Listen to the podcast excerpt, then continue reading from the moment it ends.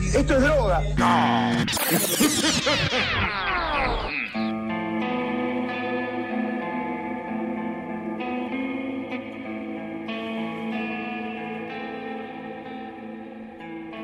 Muy buenas, buenas a todos, ser oyente. Bienvenidos a un nuevo episodio de Mambo Criminal Off Topic. Yo soy Flor Cuncum y conmigo, como siempre, me acompañan el doctor Santi Barril y Muni Muñoz. ¿Cómo andan, muchachos? ¡Eh! Hola. Hola. ¿Cómo va? ¿Qué tal? Hola, ¿qué tal? ¿Cómo anda todo? Muy Bien acá doctoreando en la vida, vi- vio cómo son las cosas, pero que sin tuberculosis. Sí. ¿qué- ¿Quién, quién tiene tuberculosis ahora? ¿Qué- qué tenés? Recomiendo una manzana por día pelada. Sí. Para no tener tuberculosis. Exactamente. ¿Y si ya tengo? Y si ya tenés dos. Y hubieses comido tus manzanas. Bueno, pero puedo comer ahora. No.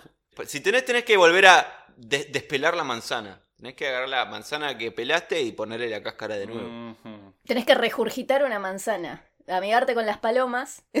Rejur- Eso ya lo hago. Ah, mirá, te- empezar a rumiar en la El vida. otro día entró un gorrión a mi habitación, así que ya no ¿Viste- puedo, ¿Viste qué feo que es? no puedo gastar más a Muni con lo de los pájaros. Oh, Dios mío. ¿Lloraste? Sí, sí, sí, me asusté muchísimo. Pensé que era un murciélago. Por eso eh, fue como pánico, terror. Bueno, pero vieron que dicen que lo- los pájaros son como los dinosaurios evolucionados. Yo, le- yo leí que las gallinas. Yo no me imagino un, un tiranosaurio rex haya evolucionado de una paloma. Eso me resulta difícil de Sí, entender. pero sobrevivió hasta ahora, hasta el día de hoy. Sí, pero El tiranosaurio Rex, no. por exceso de estupidez sobreviven las palomas. Eso es lo que ¿Cómo? pasa. Son tan ¿Cómo la idiotas que sobreviven. Y bueno, sí, como. Como el dodó, el cucú y el nené. Claro. claro. ¿Vieron que a un dinosaurio le, le pusieron el nombre del Dibu? Sí. Este es, es un mambo noticias.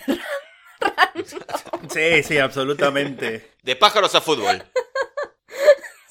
Sí, sí, sí, sí, pero bueno, como te comenté, ojalá le lleven un ejemplar del animal ese al Dibu y se lo pongan en la pija, así como hace con todas las cosas. Menos de dos minutos.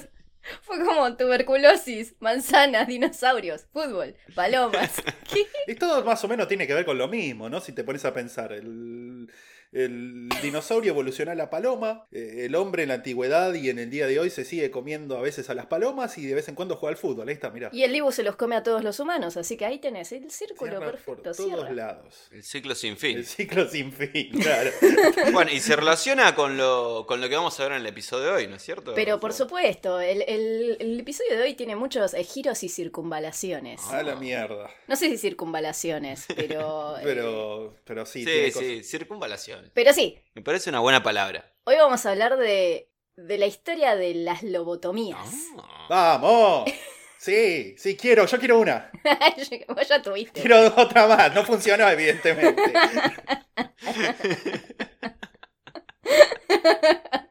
Bueno, a ver, las primeras lobotomías fueron hechas por los neurólogos portugueses Antonio Egás Moniz y Almeida Lima en 1935. O sea, hace no tanto. Hace no tanto, pero yo pensé que era más viejo el proceso ese que te abrían la cabeza y te tocaban el cerebro y te dejaban medio tonto. Exactamente, primero tendremos que explicar, ¿no? Que corno es una lobotomía. Lo que hacían estos tipos era agujerear el cráneo de los pacientes psiquiátricos para inyectarles alcohol etílico puro que llegaba hasta distintas conexiones cerebrales. Más que nada en la corteza prefrontal y de esa manera las destruían. Ah. Pero qué eran, qué, qué- qué eran Jeffrey Dahmer los chabones.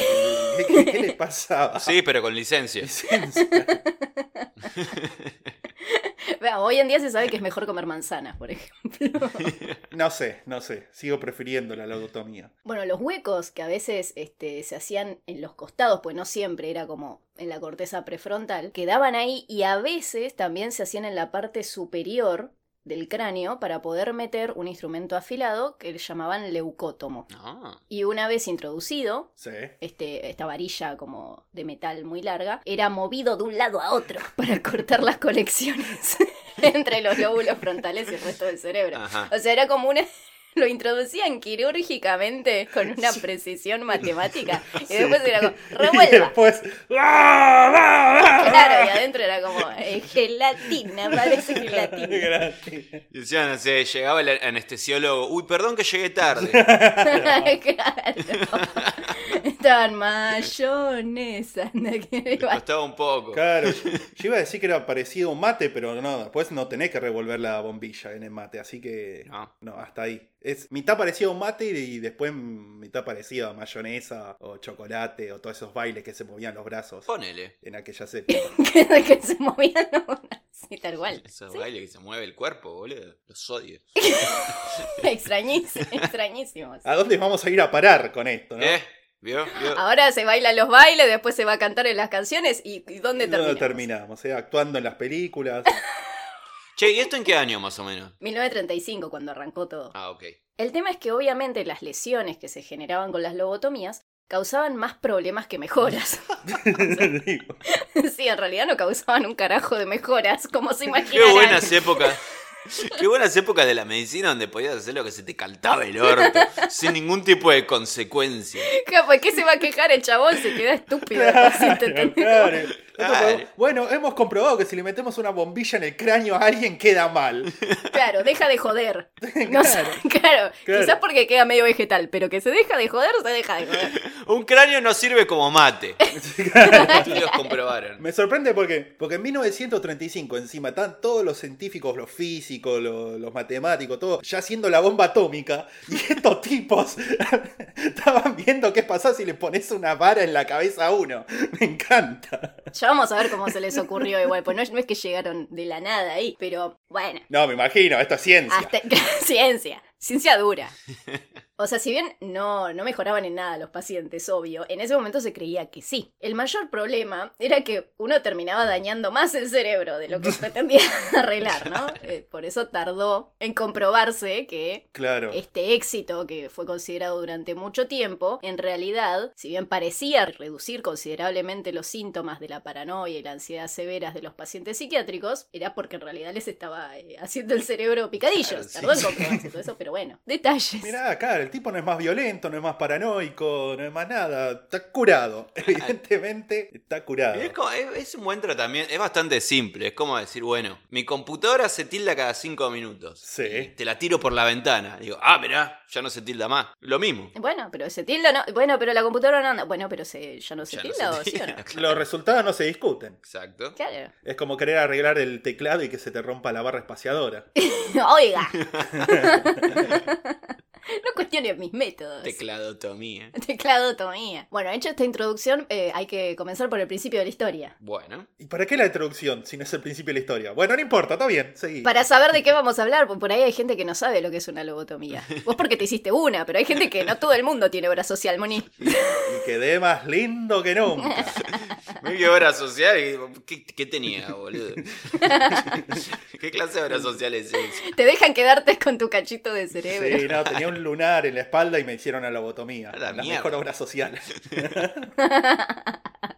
Bueno, el día 29 de noviembre de 1874, en la villa portuguesa de Abanca y en el seno de una familia aristócrata rural, nace Antonio Caetano de Abreu Freire. Mm. Le decían Yariciño.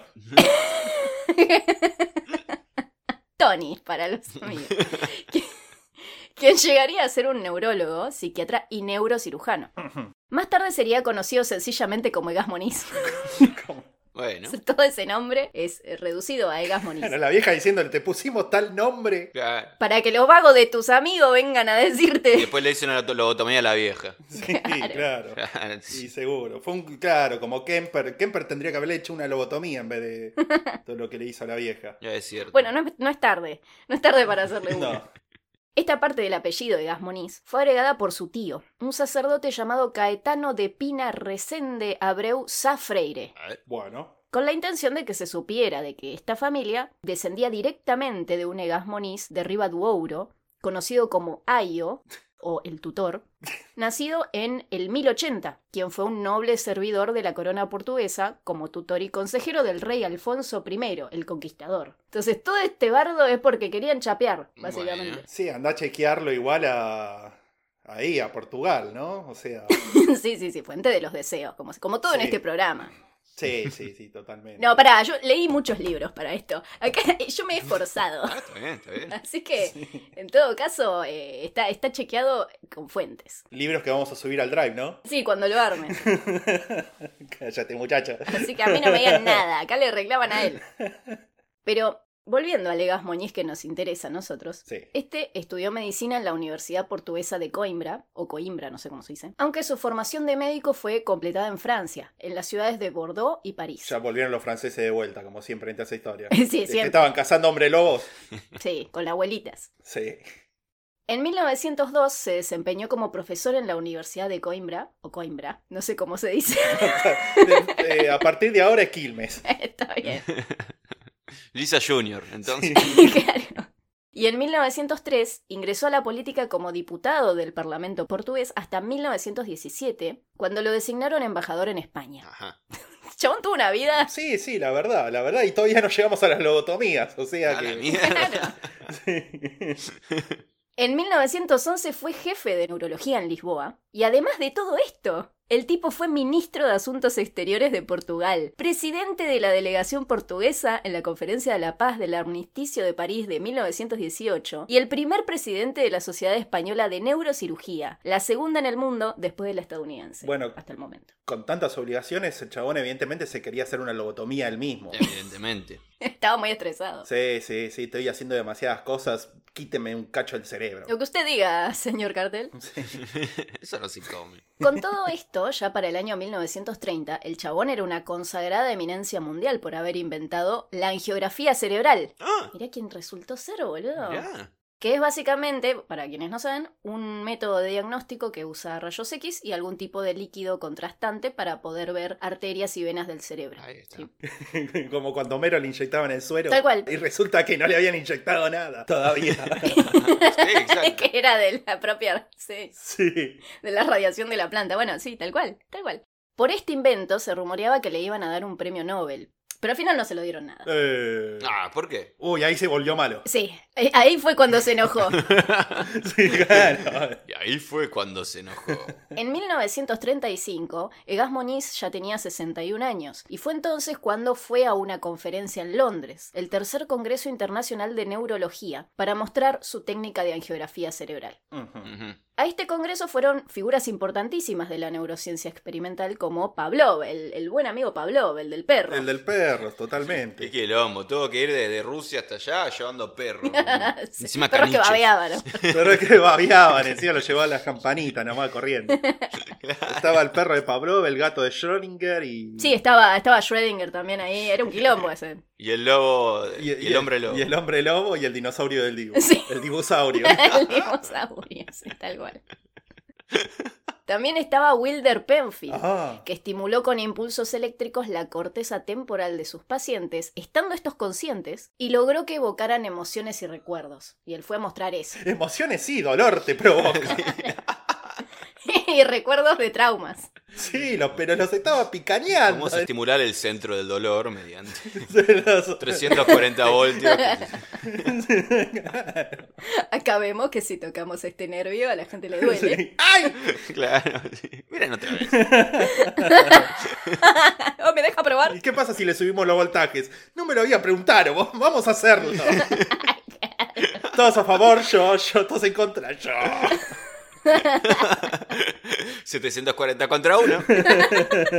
¿Quién quiere pasar por los electrochoques? Bueno, pasen todos a probar. Sí, no, eran muy salvajes lo- las- lo- los encuentros ahí de científicos en aquellas épocas. Había muertes, había violación total de los derechos humanos, ¿no? Una cosa Claro. tremenda, pero, pero divertidas. Épocas hermosas para ser médico. En ese... Está el, el meme del perro chico y el perro grande, ¿no? médicos entonces, médicos ahora. Tal cual, tal cual.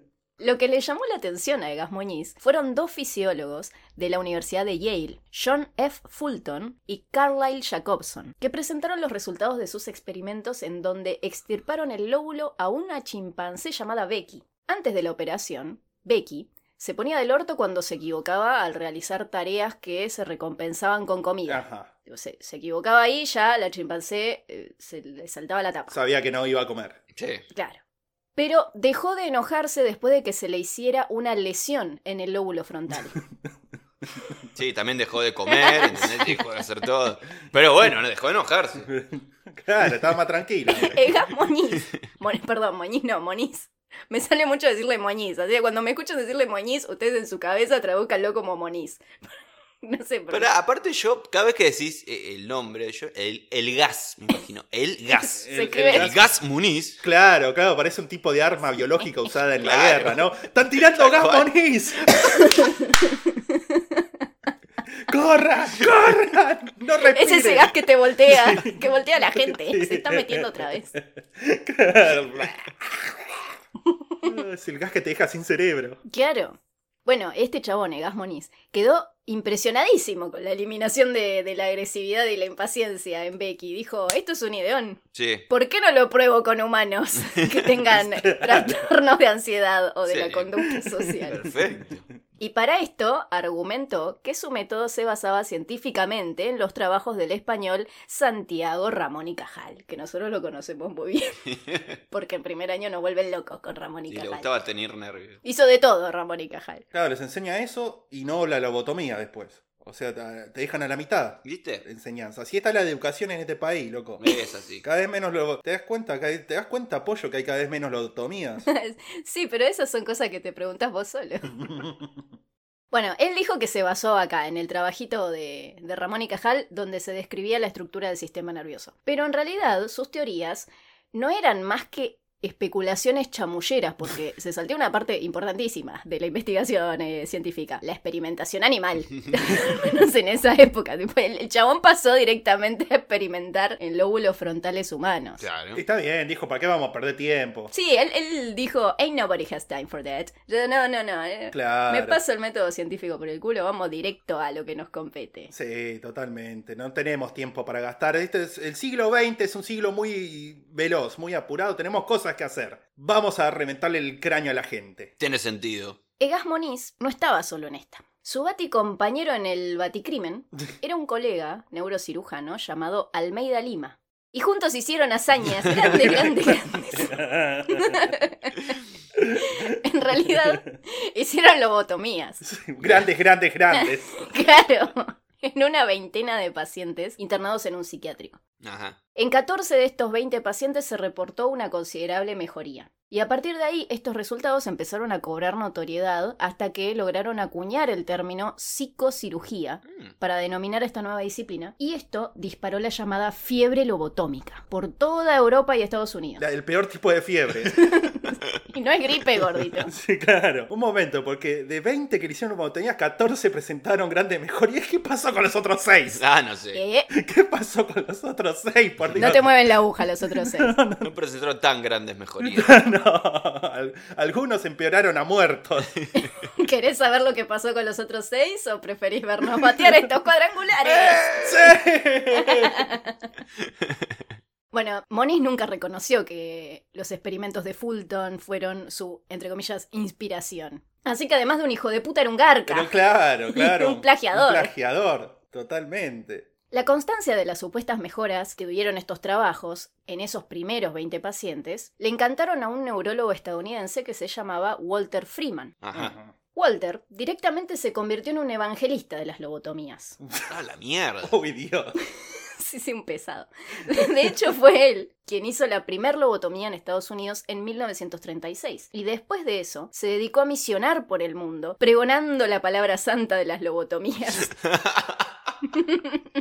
Te, te golpean la puerta el sábado a la mañana. Señor, ¿alguna vez ha pensado en no pensar más? Sí, todo el tiempo. Yo le firmo, boludo. Yo le Sí. firmo y no más. Sí, sí, pero prefiero sie- seguir haciéndolo con drogas y alcohol antes que con una lobotomía. Claro que al menos es reversible y divertido. Sí, claro. Bueno, pero le proponemos inyectar alcohol y drogas directamente en el cerebro. Venga, quiero 10.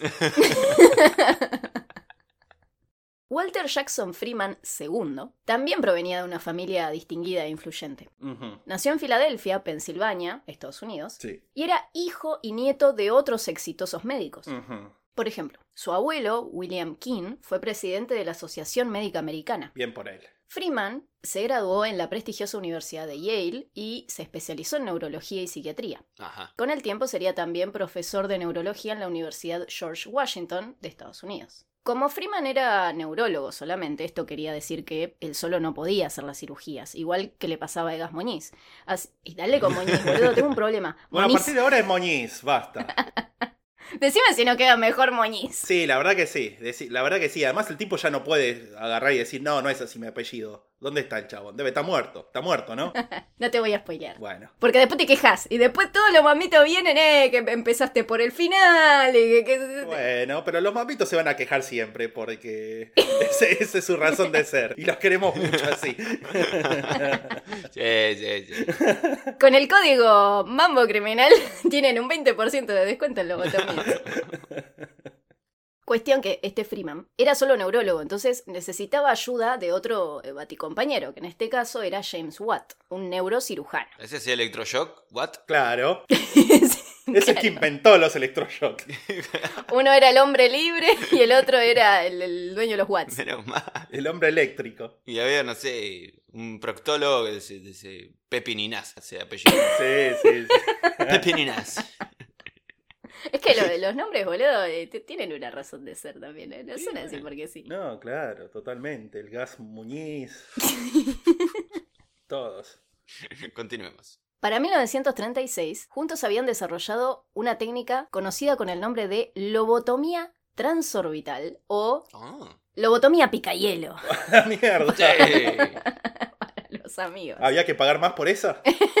y si querías un nombre más copado, Sí, claro. de hecho te salía más barata. La otra, la, la con el nombre cheto, era, era un poquito más cara. Claro, claro, claro. ¿Querés agrandar tu combo? Claro.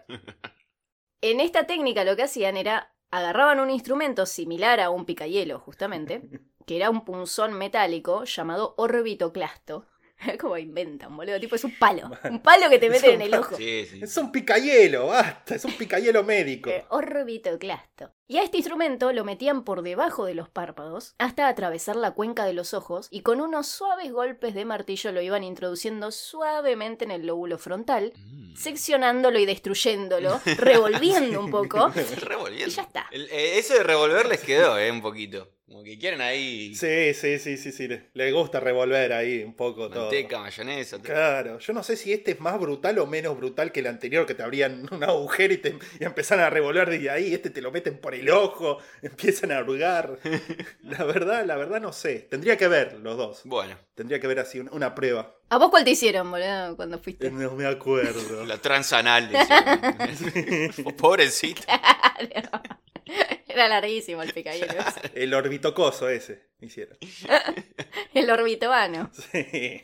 Claro. Sí, me atendió el doctor ese, Pepper Inteas. Este, este Watts, cuando le, le preguntaron qué onda, él decía que era tan sencillo como cortar mantequilla. Hijo de puta. Y así fue la feliz historia de cómo logró hacer lobotomías en tan solo 5 minutos.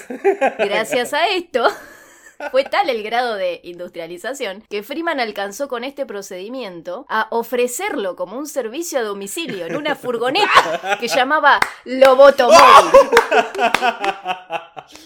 Y existe. Y está, y este, lo pueden googlear. Es como el coso de los, de los cazafantasmas. Tiririri, tiririri. No, yo me imagino totalmente los padres asustando a los niños, pórtense bien porque pasa el lobotomóvil. Pasaba como los helados, ¿viste? Piripiri, piripiri, piripiri, piripiri, piripiri, piripiri. Pero en vez de ir todos corriendo a la camioneta, se iban todos a la mierda cuando escuchaban eso. ¿Te imaginas? Pasa ese con el, con el megáfono. ¡Lobotomía para todos! De vuelta el chatarrero ese de mierda. Lobotomía incendio, señora. Ay, por Dios. ¡Lloren, chicos, lloren! Ese llore, chicos, llore. O sea, ya, Oh. ya decime si no es un ideón. O sea, ya un poquito simpático me caen, al menos por la Ah, inventiva. Ay, Dios. Y sí, sí, sí, no, por el servicio que da, porque uno, uno le pasa, ¿no? Todo el tiempo, ¿cómo me haría una lobotomía? Pero no tenés un lugar cerca, los hospitales tienen que sacar turnos, complejo, no, te pasa el chabón con la camioneta y decís, uy, justo lo que- Cinco minutitos. Cinco minutitos y ya está, vida nueva, debería volver. Freeman también era un maestro de la publicidad y el marketing. Sí, sí, ya con el automóvil. Claro. Te das cuenta. Él, él no se quedaba ahí nomás. Con esto conseguía promocionar sus libros y sus artículos destinados al público en general. Por ejemplo, su artículo Dándole la vuelta a la mente, aparecido el 24 de mayo de 1941 en la influyente revista Saturday Evening Post, fue leído por millones de personas. Su libro Psychosurgery de 1942 fue el líder de ventas mundial y comenzaba así. Este trabajo muestra cómo la personalidad puede ser cortada a medida. Era, era un vendedor de zapatos el chavo. Pero eso no es bueno. Pero eso no es bueno. Porque, pobrecita. Eso, sí, te voy a cortar la personalidad a la mitad. Y, y si, si ya antes eras aburrido, ahora vas a ser un bodrio. Medio, medio aburrido. ey. Bueno. Si antes, claro, hinchapelotas, ahora sos medio hinchapelotas. Claro. Mejorías, boludo. Si antes eras un boludo, ahora sos medio boludo. Está bien, bueno. Si visto, lo- visto desde ese punto, no, no, no- no está tan mal. Freeman, de hecho, recomendaba el procedimiento para una amplia gama de trastornos psiquiátricos. como, mire, es como que le traen vendedor de zapatos. Para el bolsillo de la dama, le- la cartera del caballero, ¿eh? lo cambió. Desde la psicosis a la depresión, pasando por las neurosis e incluso la criminalidad. Y desarrolló lo que se conoce como lobotomías industriales o en cadena de montaje. Ah, Porque se realizaban en varios pacientes a la vez. Lobotomía grupal, vamos. El tipo incluso jugaba a competir consigo mismo. ¿Cómo? en velocidad e ir superando sus propios récords. El tipo, en ningún momento nadie se percató de que era el clásico científico loco. O sea, No, claramente no. Era un nene aparte. Tipo, dale, poneme el cronómetro. claro, porque bueno, vamos a hacer lobotomías en cadenas y en grupo y voy a hacerlos cada Tal vez más cual. rápido. Voy a romper mi récord. Estaba jugando un jueguito, como cuando decís, voy a terminar este jueguito más rápido que antes, a ver si me sale. Tal cual. Pero lo que Freeman no contaba en sus publicaciones era el temita de los efectos secundarios nefastos, como, Ah, ¿A quién quiere saber eso? como el desarrollo de diferentes grados de síndrome frontal, crisis epilépticas, apatía, dificultad en la atención, trastornos en el comportamiento y disminución en la capacidad para experimentar emociones. Pequeños detalles. Sí, bueno, eso también me está pasando desde que me hice la lobotomía. Todo eso. Al mismo tiempo. Y a todos los compañeros que estuvieron conmigo. Claro, sí, sí, sí, ellos también. Hicimos un grupo de WhatsApp, los lobotomizados, pero no, no anda muy bien. Lobotomía. Electroshock. Fuera cerebro. cerebro, un un zombi zombie más. Pero si las lobotomías ya hasta acá suenan horrible, la práctica era horrible y las consecuencias eran horribles, ¿por qué carajos era tan popular? Sí, ¿no? Es como una buena Sí. pregunta. Y la respuesta es bastante simple, que la alternativa era mucho peor. El neurocirujano Jason Bryce dijo, cuando visitaba hospitales de salud mental veía camisas de fuerza, celdas acolchonadas, y era patente que algunos pacientes eran, siento tener que decirlo, sujetos a violencia física. Entonces, claro, curar, entre comillas, a los pacientes con las lobotomías parecía mil veces preferible a encerrarlos en una institución completamente violenta y sin esperanza alguna de recuperación para toda la vida. El propio Bryce opinaba que la operación podía tener buenos resultados en algunos pacientes, pero a medida que pasaba el tiempo iba teniendo más y más dudas al respecto, sobre todo cuando se hacían pacientes con esquizofrenia. Ya para principios de la década de los 40, esta intervención empezó a ser vista como una cura milagrosa en el Reino Unido, donde incluso se hicieron muchas más lobotomías que en Estados Unidos. Y a pesar de que algunos doctores, sobre todo psicoanalistas, dijeron, che, pero no sé si da, se convirtió en una práctica fundamental e integral de la psiquiatría de la época. Nefasto. Y así nacieron los hooligans. Claro. De ahí Los salieron. hooligans y los punks. Bueno, les debemos muchísimo entonces, mirá. Sí, sí, la verdad que sí. La verdad que estoy empezando a pensar que la lobotomía es un arte noble. Claro. Para 1948 esto ya era cualquier cosa. Básicamente se hacían demostraciones medio circenses de las lobotomías. Bueno. Hubo dos profesores entusiastas del método, llamados William Beecher Scoville, profesor de neurocirugía en la Universidad de Yale, que junto con Walter Freeman hacían dos versiones diferentes de la práctica, que había desarrollado cada uno en el quirófano del Institute of Living en Hartford, Connecticut. O sea, cada uno le puso su, su gustito. Claro, su, su toquecito de sal ahí a su- la su receta. toque personal al coso, claro. Se divertían, la- los muchachos la pasaban bien. Uno se lo metía por el ojo y el otro por el orto, básicamente. Claro. A estas eh, cirugías las practicaron ante una audiencia de más de dos docenas de cirujanos, neurólogos y psiquiatras arriba de un escenario. En 1943, Egas Moniz terminó ganando un premio Nobel Ajá. por inventar la lobotomía. Se lo dieron al final para que dijera romper la pelota y dijera dejar de hacer lobotomía. No por la angiografía, pero sí por la lobotomía, lo cual es peor, porque al menos la angiografía es útil. Claro, bueno, de hecho, hasta el día de hoy se sigue usando. Sí. Y si hasta ahí era una práctica popular, imagínense después de un Nobel, la fama se disparó todavía más. No, claro. Poco después, las intervenciones empezaron a hacerse con anestesia local, se acordaron un poco tarde. Porque los ponían muy incómodos los gritos de los pacientes generalmente, ¿no? Es difícil operar cuando el chabón te está gritando ¡Ay, ay, ay! ¡Ay, mi cerebro! Sí, Sí, porque te da risa. claro, ¿eh? se, te, se te va la mano. ¡Ay! ¡Ay! Claro, encima, y- y como este que lo hice entre 12 otros médicos mirando en un escenario, ¿no? Debe haber poca cosa más horrible que estar rodeado de médicos mirándote seriamente. De morbosos, boludo, porque esto ya es un morbo. Claro, claro, mientras te abren el cráneo a la mitad y te tocan toda, toda la materia gris. Te manosean el corazón un poco, el cerebro en este Sí, caso. También, de paso. Una vez que se empezó a aplicar anestesia local en estas cirugías, eso le permitía al paciente que estaba siendo operado que cantase una canción o que recitase alguna tabla de multiplicar para ir controlando sus facultades cognitivas. Uy, me pasé. No, es hijo de mi puta, boludo. sí, claro, ¿qué le hacían? La farolera, boludo. Dos y dos son cuatro, cuatro y dos son seis, seis y ocho son ocho y ocho. ah, pum. Ay, no me acuerdo. Claro, operación exitosa. Claro. Cuando dejaba de tener coherencia y se daban cuenta que estaba bien. Patito, patito, color de café. Tal cual, boludo.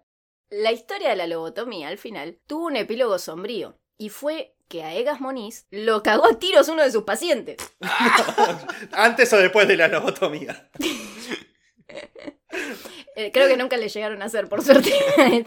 No, claro, lo vio al chabón acercándose con un picayelo y esa sonrisa morbosa. Mal. Y dijo, no, yo te lo cago a tiro. Específicamente le dio ocho tiros. Por las dudas. Y Egas Moniz no murió. No, es- es un villano, de verdad. Pero una de las balas fue directa a su columna vertebral y lo dejó parapléjico y postrado en una silla de ruedas hasta su muerte el 13 de diciembre de 1955. Qué ironía. Yo que el chabón hubiese dicho, no, yo quería ver qué pasaba si le metes ocho tiros a un premio Nobel en nombre de la ciencia. Y por ahí le daban un Nobel a él también. Sí, claro, tiene sentido. Es el balatócomo. Claro. Señor, eso es un revólver. No, es un balatoco. Claro. Ah, bueno, pues pase, doctor, entonces. Se subían el balamóvil.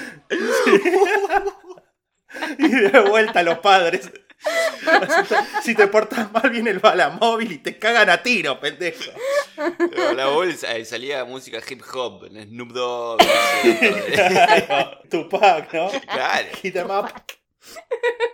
El paciente atestiguó que Egas Moniz no le estaba dando las drogas adecuadas para tratar su enfermedad y bueno, y que p- por eso le cabió. Entonces, tenía quejas ni siquiera por el- lo de las lobotomías. ¿no? Claro, Como que ni siquiera, ni siquiera tuvo nada que ver. Sí, no, claro. Yo me estaba atendiendo, me tenía que dar las drogas que evitaban que le pegara tiros a la gente. pero evidentemente me estaba dando lo que quería, porque no funcionó.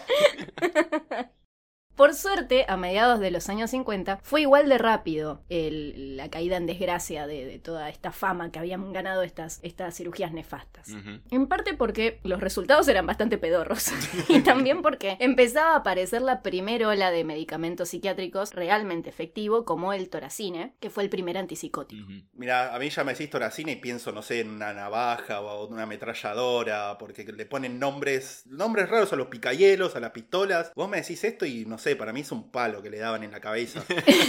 Pues, mirá, no tenemos pruebas al respecto. Claro. Curiosamente, el inventor lo llamó lobotomía química. Mirá. Bueno, entonces, tan en contra no estaban. Bueno, mirá, no, no lo, no lo voy a juzgar, él tenía que lograr eh, difundirlo. Claro, claro. Claro, tenía que venderlo. Otro fármaco que surgió en marzo de 1954 fue la clorpromacina. Ah, Vamos a tratar de decirlo bien. Clorpromacina. Ahí está. Que se usaba para la esquizofrenia. no, esa se sigue usando. ¿Sí? ¿Para la esquizofrenia también? Ah, Sí, para otras cosas también. Para. También se usa para. Hay una enfermedad que se llama vértigo. Bueno, es como un- que te mareas de la nada, Ah, una sí, cosa sí. así, que también se usa para las crisis. Y sí se usa la clorpromazina. Era conocía a una persona que, que tenía eso, pero no sé, no me acuerdo si le recetaron esto. Entre otras cosas, se pueden usar otras cosas, pero una de las cosas que se pueden usar también. O sea, podemos decir que a esta persona que yo conocía le hicieron una lobotomía química. es... Sí, sí, sí. Básicamente, ¿sí? Listo. Un grado de separación ahí. Ya conoces dos personas que le hicieron lobotomía. Yo también, claro, ya son dos, boludo, mirá. Las consecuencias que ha tenido esto. Así que, bueno, estas nuevas drogas, junto con la proliferación de otros fármacos simples y baratos y eficaces, fueron la ruina de las lobotomías, por suerte. Pero cuánta gente quedó sin laburo, ¿eh? Eh, bueno, cerraron muchas fábricas, muchos niños eh, murieron de hambre. Claro, pierde la lobotomía, pierde mi familia. ¿eh?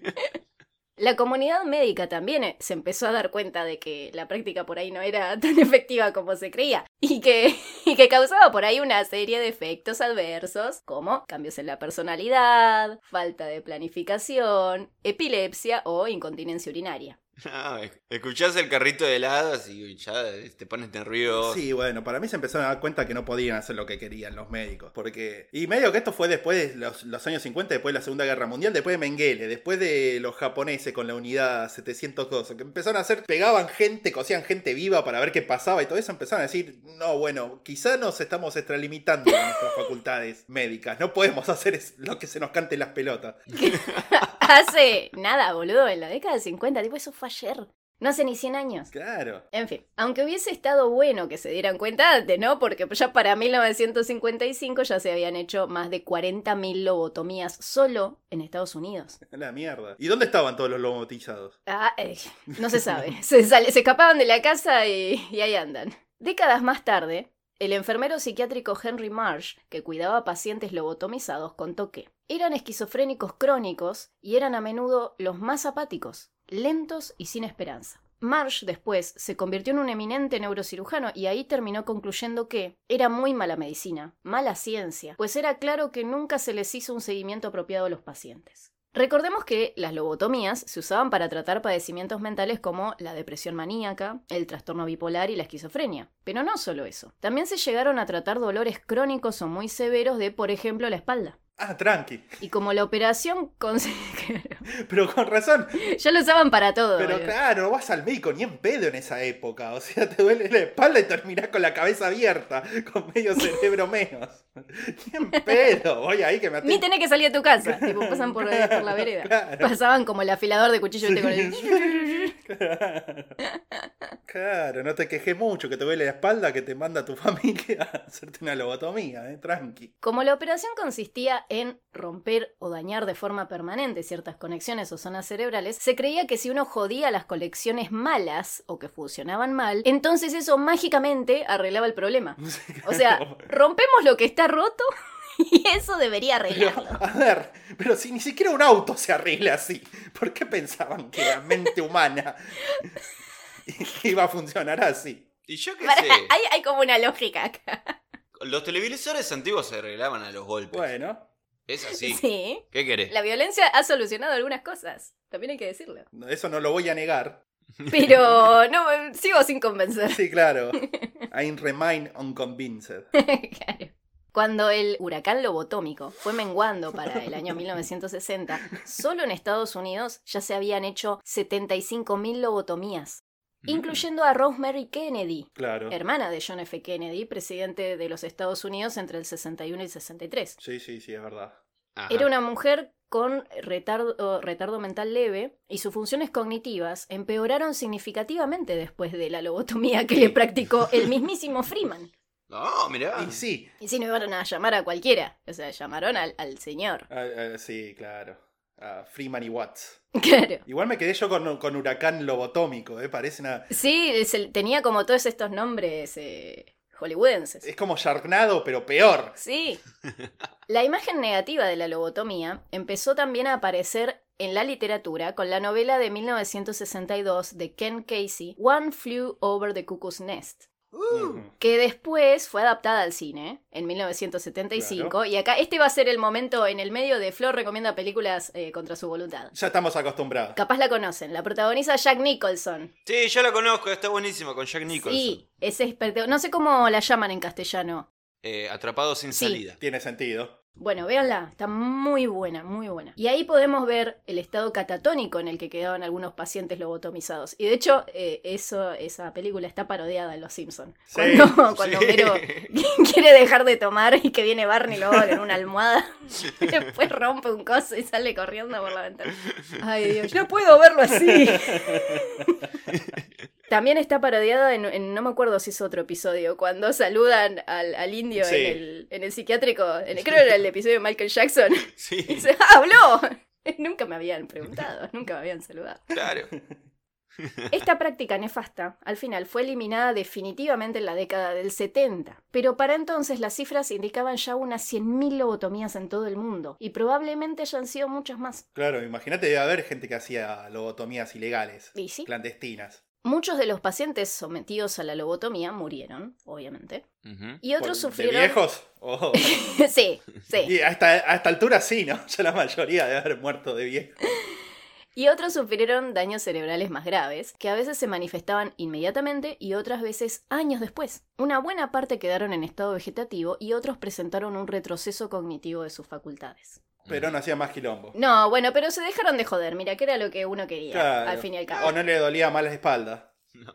Ah, Me duele el cerebro, pero la espalda no. bueno, pero la espalda está bien, sí. Ah, bueno. No, bueno, si te duele el cerebro, te quitamos la columna, la espalda. Y listo. Claro, boludo. Con el bala- balacótomo.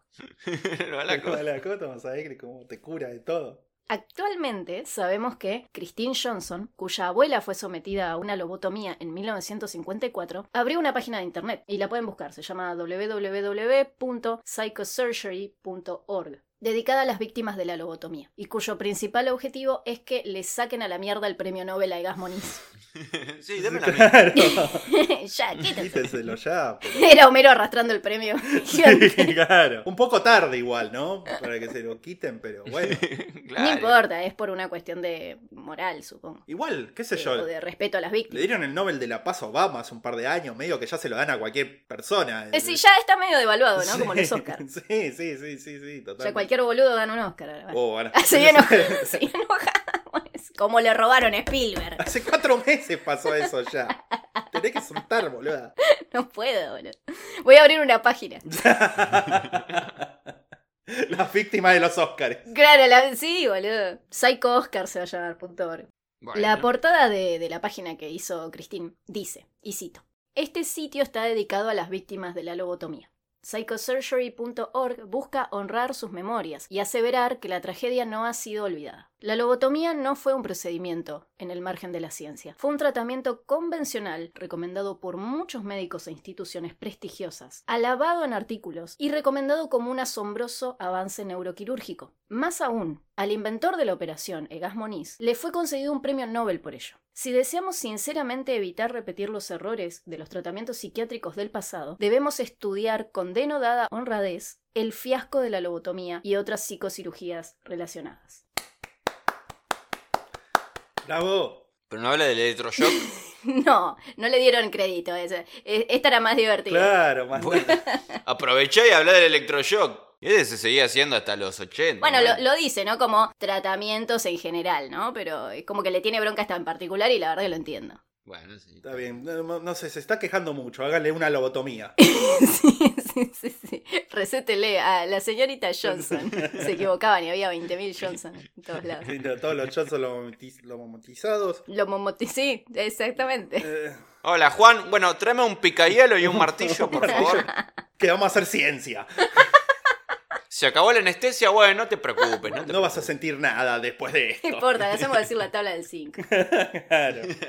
Puedo aportar ahí un, un dato que no tiene nada que ver, pero sí. Por supuesto. Mm, a Hay ver. una canción de Nirvana que se llama Frances Farmer Will Have Her Revenge in Seattle. Y esa Frances Farmer era una actriz de Hollywood que le hicieron una lobotomía. Mirá, Eso es todo lo que tengo que aportar. Ajá. pero ¿no sabés qué pasó con, con la mina? ¿Se quedó con su cachito de cerebro? Sí, sí, y supongo que después se murió. Ah, bueno. Eso no me di cuenta de investigarlo, pero si saben de casos de famosos, además de la hermana de Kennedy, que hayan Sí. sido lobotomizados, además de Mooney, la hermana de Kennedy, que hayan sido lobotomizados, eh, nos lo pueden contar en los comentarios. Sí, o si ustedes han sido lobotizados o alguno de sus parientes. Bueno, allá es- están escuchando un lobotomizador que es mambo criminal, básicamente. ¿no? Claro. Bueno, es como una lobotomía de- en partes, lenta. Au- audífona, no, ¿cómo se diría? Au- Audífona, inventé una palabra. La auditiva, ahí está. Claro, tenemos la quirúrgica, la química y la audífona. La, sí, sup- la sensorial, esta es sensorial de todo tipo de, de estímulos, mambo criminal, una lobotomía así. Es un buen buen eslogan, boludo. Fíjate que funciona, con razón era tan popular en la Exacto. época. Al final es todo marketing. Y sí, esta fue la historia de las lobotomías Vamos. para Nintendo 64. Bueno, muy bien, muy bien. La verdad disfruté mucho, disfruté mucho de, de esta experiencia. Quiero, quiero recomendarla. La verdad que se lo recomiendo a todas las personas que, que, bueno, que tengan oídos, ¿no? Básicamente, que pueden escuchar esto. Sí, ¿no?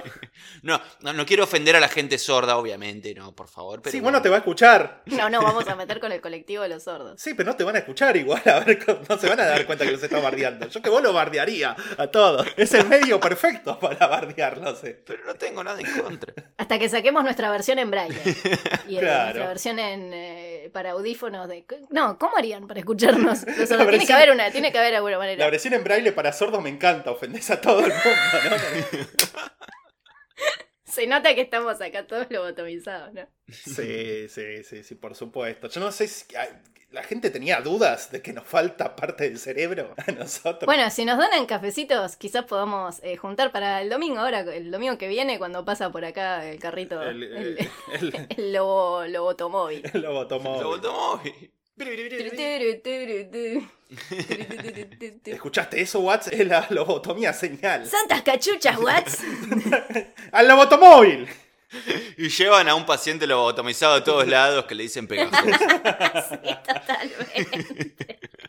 Y tiran el rayo lo- lobotomizador. Podemos lobotomizar el ¡Mundo! mundo.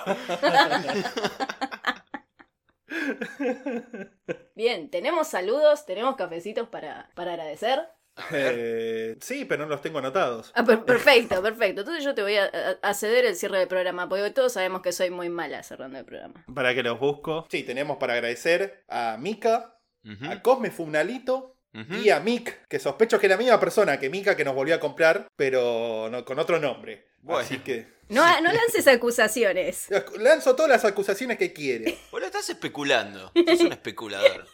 Esa cigarra es una especuladora.